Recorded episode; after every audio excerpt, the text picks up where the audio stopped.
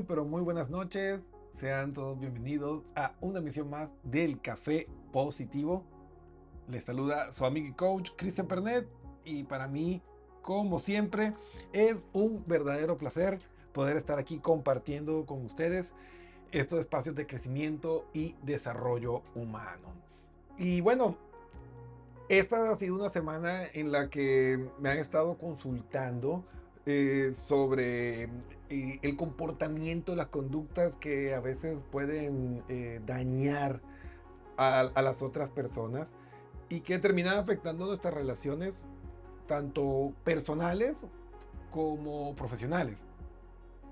Entonces vamos a ampliar un tema que habíamos visto el año pasado sobre cómo identificar a las personas tóxicas y sobre todo si yo tengo conductas tóxicas. Porque más que personas tóxicas hay conductas que son tóxicas y que debemos identificar pues para poder eh, gestionar adecuadamente ese proceso de cambio y generar relaciones que sean más productivas y positivas.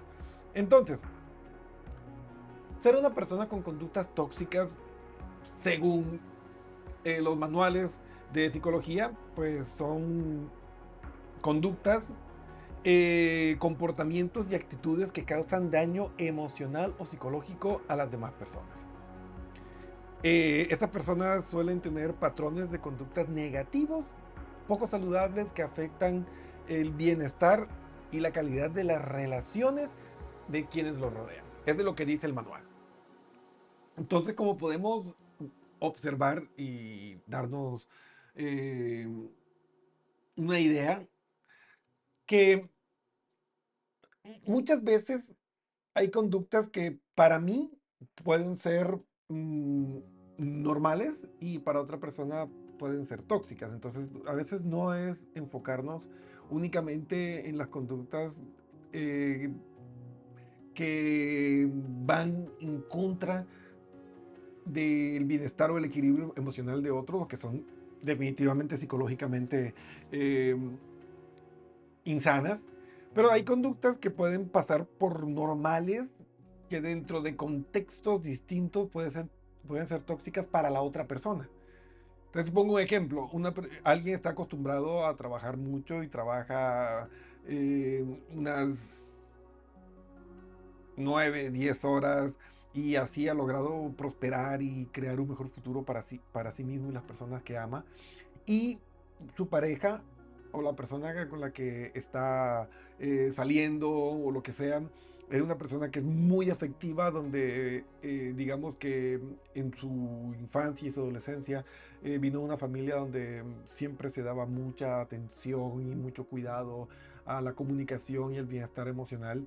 Para esa persona, esa conducta y ese estilo de vida tuyo puede ser tóxico sin que sea una agresión o, sea un maltrato o algo así. Entonces por eso hay que tener mucho cuidado y mucho tino cuando hablamos de esto porque hay conductas marcadamente eh, negativas desde el punto de vista de la psicología, desde el punto de vista de la neuropsicopedagogía de la emoción, pero hay otras que pueden ser muy normativas y que pueden ser malas para mí. Por eso son conductas tóxicas, no personas, porque no hay personas tóxicas, hay personas con actitudes tóxicas y lo que es malo para mí no necesariamente es malo para otra persona.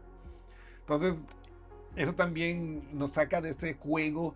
A veces cuando fracasamos en una relación que, ah, eh, te va a ir mal con esa persona porque a mí me fue mal. No, que te va a ir mal en ese negocio o, ese tipo de trabajo porque eh, a mí me fue mal. No, que imagínate, eh, un trabajo que tiene que estar haciendo fuerza y a mí eso me acabó la espalda, es lo peor que hay. Ese trabajo es tóxico. Pero resulta que a mí me encanta hacer fuerza. Entonces, para mí, un trabajo en el que tengo que hacer fuerza es lo mejor.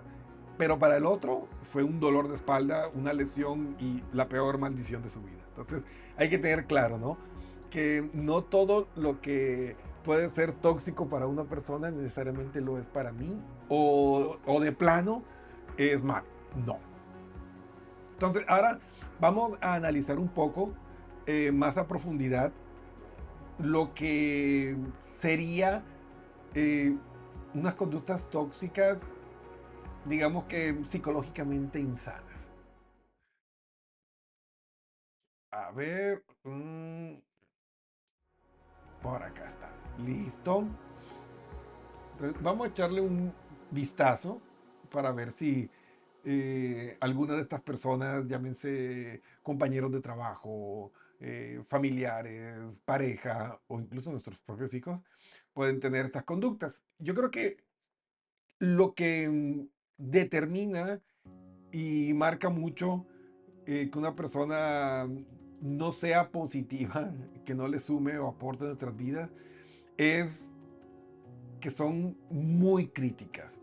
O sea, mm, tienen esa tendencia a criticarlo todo y hacia lo negativo, siempre enfocados en lo negativo.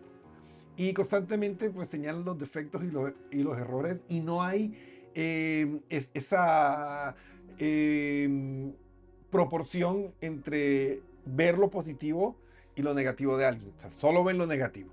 Entonces, si tú tienes estas conductas o tu pareja o tu jefe o algún compañero de trabajo, entonces ahí podemos hablar de que tiene una conducta tóxica, que en este caso es la crítica constante, pero la crítica negativa, porque hay crítica que es positiva, es decir, en la que se enfocan en la solución y en la que siempre hay un aporte o un resaltar valores positivos en medio de la crítica. Entonces, eso hay que irlo identificando. Entonces, ¿qué tan crítico eres? Analizándote te has dado cuenta que solo pasas criticando y criticando en mala onda a, a las personas de tu alrededor. Analiza eso para saber si te estás convirtiendo en un Chernobyl andante. Y sí, a veces esa introspección y darnos cuenta es clave para cortar estas conductas que nos van a afectar profesionalmente y también en la parte sentimental. Entonces, ahí ya pudieron analizar y ver el primer punto o señal de que una persona tiene conductas tóxicas o que yo estoy siendo una persona tóxica. Las críticas. Este enfoque en lo negativo. La manipulación y el control es otra de las señales de esas personas que tienen conductas tóxicas o cuando estás envuelto en una dinámica que tiene este comportamiento, estas conductas tóxicas. Entonces, eh, estas personas tienen una inclinación hacia la manipulación y la coerción a las personas para obtener lo que quieren, sin preocuparse por el bienestar del otro. Entonces, buscan ejercer un control excesivo sobre los demás y esto puede ser un signo de toxicidad en tus relaciones profesionales o personales. Porque yo he visto casos de jefes que llaman a las 2 de la mañana a sus empleados para mm, indicarles cualquier cosa completamente fuera del horario, del horario eh, laboral. Y eso pues no es correcto ni ético, pero hay jefes que creen que son los dueños de sus empleados. Y ese es un exceso de control que también entra dentro de las conductas tóxicas. Entonces también eh, dentro de las relaciones, eh, el típico que anda persiguiendo y mándame fotos, dónde estás y compárteme tu ubicación eh, y todas esas cosas, eh, eso no es sano. ¿eh? Eso no es sano. O sea, ese exceso de control al final va a terminar asfixiando la relación, sea cual sea, laboral, emocional, familiar, la va a terminar asfixiando.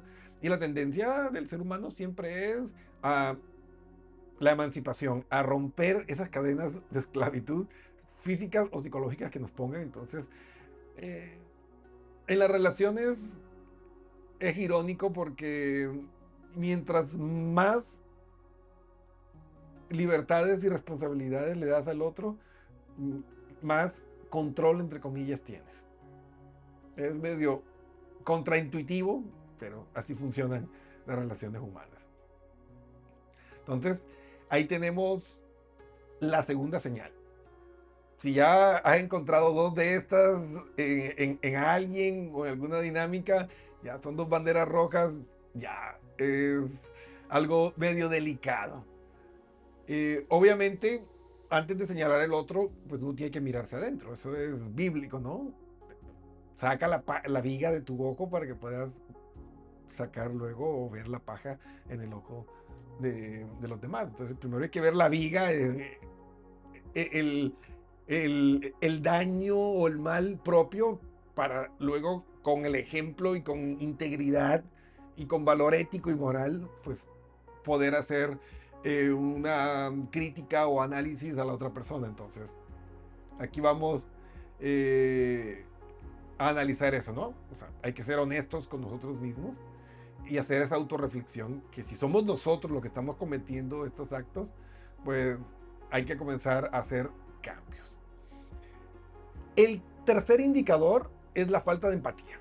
Y yo creo que este es súper grave, porque la empatía puede ser la competencia emocional más importante.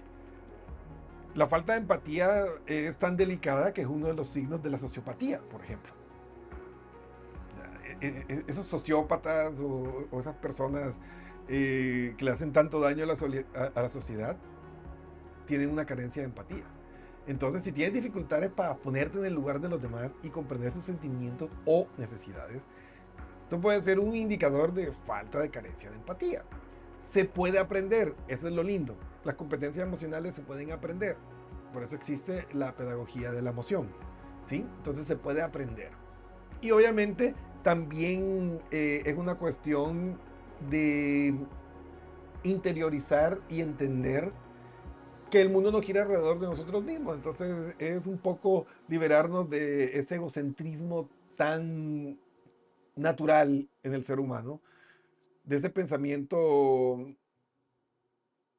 infantil de que todo tiene que ver con nosotros y que todo gira alrededor de nosotros. Entonces, a veces es inmadurez también emocional e incluso intelectual, humana de pues, seguir todavía con esas conductas infantiles que nos dieron resultado de niños. Todo niño es manipulador. Eh, hay muy pocos niños que sean realmente empáticos. Yo no he visto a ningún niño que diga, Ay, pues, o muy pocos niños, habrán unos que sí, pero la mayoría pues no se preocupan como que, ay, pobrecito mi papá o mi mamá, tanto que está trabajando, está cansado, voy a dejarlo descansar. No, normalmente ellos quieren que tú estés ahí con ellos y jugando y todo eso y están ahí encima tuyo y son súper demandantes emocionalmente, eh, físicamente y rara vez se ponen a pensar que en ello es comprensible porque sus lóbulos prefrontales ni siquiera se han terminado de desarrollar y ciertas áreas como la función inhibitoria, que es la que nos ayuda a frenar ciertas conductas, en los niños no está desarrollado, entonces en ellos es normal. Y nosotros somos los que tenemos que ponerle límites. Pero el problema es que en ocasiones, como adultos, nos quedamos anclados a esos sistemas de que a mí me funcionó eh, eh, ser súper intenso y, y demandar todo para mí, así conseguí todo, y nos quedamos con esos patrones infantiles. Entonces hay que madurar, hay que crecer y entender que somos seres gregarios, que somos eminentemente sociales y si no aprendemos a empatizar, eh, puede que sí consigamos algunos resultados eh, desde la antipatía, pero eventualmente nos va a ir mal. Por eso Goleman y investigaciones más modernas han mostrado que el mayor predictor del éxito es las competencias emocionales. Entonces, si tú no pones en práctica esto, si tú no te preocupas por desarrollar empatía y competencias emocionales, a largo o mediano plazo vas a terminar mal. vayan y échenle un vistazo a la película esta de Psicópata Americano, ya, para que vean cómo terminó al final. Aparentemente tuvo mucho éxito y consiguió lo que quería, pero al final todo terminó mal. Entonces, el cuarto indicador que hay que tomar en consideración son los patrones de comportamiento destructivos. Entonces, si te encuentras involucrado en una relación o una situación que suelen ser conflictivas, llenas de drama, eh, dañinas. Eh, esto puede ser una señal de toxicidad. Eh, por ejemplo, personas que son alcohólicas. Ese es un patrón de comportamiento autodestructivo. O los que consumen sustancias, llámese nicotina, llámese marihuana, llámese cocaína, son drogas. Y cuando estas pues comienzan a generar conflicto y esos comportamientos van en contra de tu escala de valores y principios, entonces hay que reflexionarlo bien. por ejemplo, hay personas que pues han normalizado y el consumo de marihuana, por ejemplo, y creen que no es mala, pero de hecho sí lo es, ya está demostrado científicamente. O sea, ah, Cristian, es que se utiliza incluso para fines médicos, eh, es el mal menor. O sea, si, si hay que analizar entre consumir marihuana terapéuticamente o que el glaucoma te mate, pues es mejor la marihuana, pero no quiere decir que sea bueno. Es igual que cualquier otro medicamento hormonal o cualquier otra cosa que te toque tomar. A la final te va a generar un daño en algún lado, en los riñones o en cualquier cosa, si sea un ibuprofeno. Pero el análisis es, bueno, va, a estar tranquilo, sin dolor, 15 eh, años y capaz se le dañan los riñones pero si no toma esa medicación no va a poder vivir con calidad de vida un solo día hasta que se muera. Entonces es el mal menor. Entonces lo mismo ocurre con la marihuana terapéutica. Es el mal menor, pero no quiere decir que sea bueno. Entonces, y tú eres una persona, digamos que muy preocupada por tu salud cognitiva, cerebral y todo eso. Y tú dices, no, yo, yo no puedo estar con una persona que pasivamente me hace consumir. O igual pasa con el fumador eh, pasivo de nicotina, que la nicotina no es ni mejor ni peor que, que ninguna otra droga. Hay que aclarar. Una cosa es que sean drogas socialmente aceptadas y que estén legalizadas, y otra cosa es que sean buenas, que eso no hay. O sea, no hay droga buena. Entonces, hay que tener eso en consideración. Entonces, si tú te encuentras en una situación así, se lo comentas a tu pareja y tu pareja dice, no, pues yo no estoy listo para, para dejar de consumir, pues tienes que hacer tu lado, porque esos patrones de comportamiento te van a terminar dañando porque van en contra de tu escala de valores. Y todo lo que va en contra de tu escala de valores, de, de tus principios eh, morales y todo eso, pues eh, eso siempre va a terminar dañándote y lesionándote. Entonces hay que hacerse un ladito. Entonces analiza. Pueden haber otros patrones. Hay personas que son acumuladoras, que son muy desordenadas y, y eso nos genera a nosotros mucho malestar y, nos enojamos y, hablamos con la persona y no lo quiere cambiar o no puede, pues también tienes que analizar si tú podrías vivir el resto de tu vida bajo esas condiciones sin que eso te genere a ti malestar emocional. Entonces, como pueden darse cuenta, tampoco hay que irse al extremo de una persona adicta, sino pues sencillamente conductas o formas de vivir que para alguien son normales, pero a ti te molestan, o, o al contrario. Y lo mismo puede ocurrir en el trabajo o en cualquier lado. puede ser que la cultura organizacional de una compañía sea completamente tóxica para ti. Y pues si, si lo comentas y no te puedes adaptar o ellos no pueden generar cambios, pues hay que buscar otro trabajo. Entonces, analizar eso, ¿no? hay ciertos semáforos, ¿no? De cuestiones que son más conductuales y otras que ya estamos hablando de enfermedades, porque una persona que es adicto a, alguna droga, pues eso ya es una enfermedad.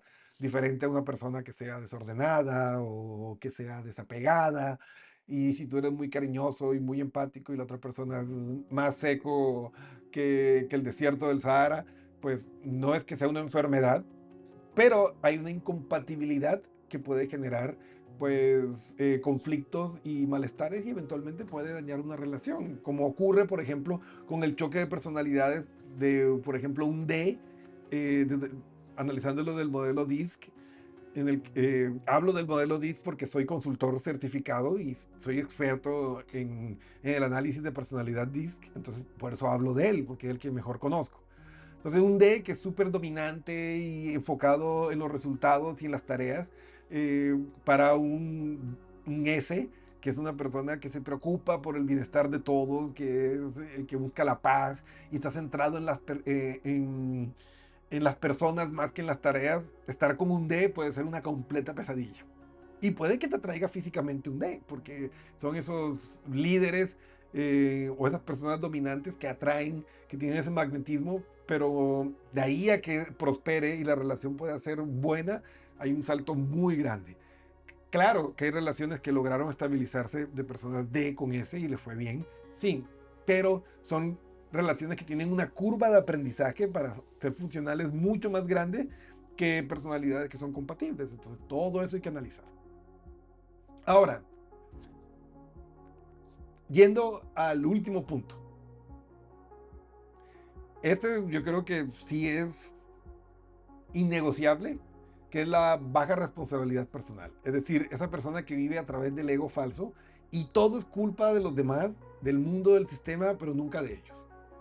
Entonces, si tenemos la tendencia, o esa persona tiene la tendencia a culpar a los demás por sus propios problemas o errores, evitando tomar responsabilidad por sus acciones, esto va a indicar un nivel de toxicidad emocional y eso a la final va a dañar la relación en la que esté. Porque un signo de madurez es aprender a vivir fuera de ese ego falso. Ese ego falso es justamente ese que intenta protegernos de, fallar, que es algo completamente antinatural y por eso es malo o negativo.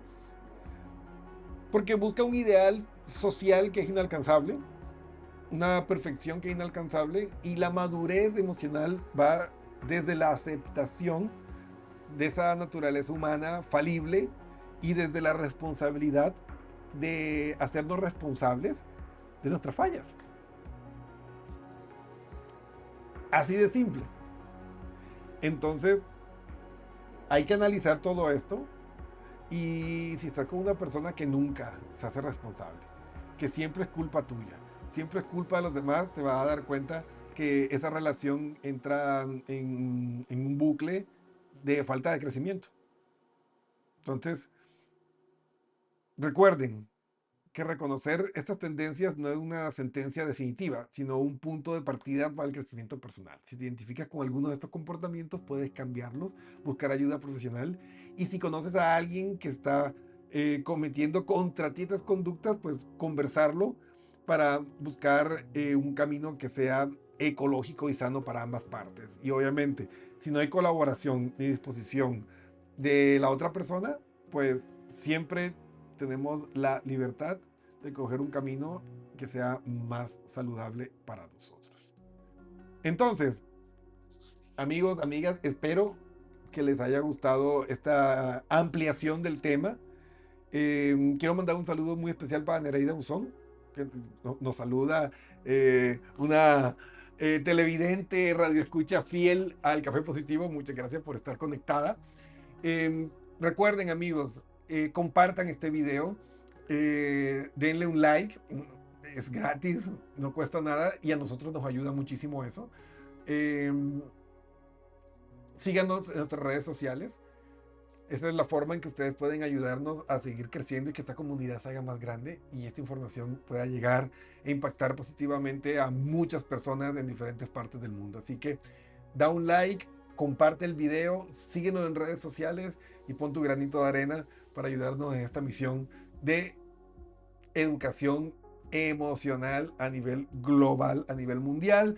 A ver, quiero también saludar a Jonathan Jaramillo, que se conectó en la sintonía del Café Positivo, Car Fintas, Laura Amelia Estudillo, conectada en la sintonía del Café Positivo, Mayra Méndez, eh, Katy Mogrovejo y Angélica Tenesaca, que se conectan desde diferentes partes del mundo en la sintonía del Café Positivo agradeciéndole a todos, muchísimas gracias eh, por su apoyo. Eh, quedamos entre eh, el top 10 de las recomendaciones de Spotify de, mejor contenido de ciencia, así que muchas gracias por todas las personas que votaron por nosotros.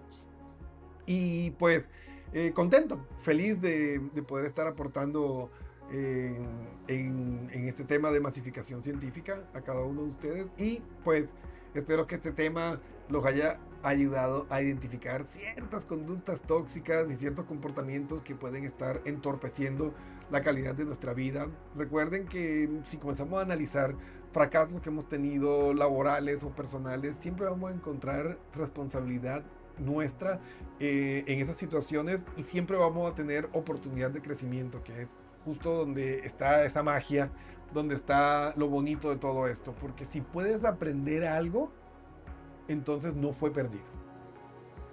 Esa es la reflexión final. Si puedes aprender algo de una experiencia negativa, entonces eh, no es un momento perdido, realmente no es un mal momento, es un aprendizaje. Entonces, con eso en mente, pues espero que tengan una gran semana. Recuerden que si necesitan ayuda y pues han identificado algunas estas conductas tóxicas en ustedes o, o, en algunas situaciones de su vida y necesitan ayuda y asesoría para poder tomar control sobre esto, pues escríbenos. Ahí está www.pernespnlcoach.com. Hay una pestañita en amarillo que dice quiero chatear contigo quiero hablar contigo, das clic, nos cuentas tu historia y nuestro equipo multidisciplinario de psicólogos clínicos, médicos expertos en sexología, eh, neuropsicopedagogos, eh, health coaches, personal trainers, te van a ayudar en lo que necesites, desde mejorar físicamente hasta mejorar a nivel emocional y mental. Así que todo lo que necesites en un solo lugar, pernetpnlcoach.com. Y bueno, recuerden amigos y amigas, que el Café Positivo volverá este día jueves a las 8 pm hora local de Nueva York, así que programa tu agenda, ten listo tu café, tu chocolate, tu bebida favorita y no te pierdas nuestro programa. Recuerda, comparte, suscribe y síguenos en nuestras redes sociales. Gracias por ver nuestro programa. Em, recuerden, haz el bien y no mires a quién es la forma más saludable de vivir la vida. Y con esas palabras finales se despide su amigo coach Cristian Pernet. Un abrazo gigante. Adiós.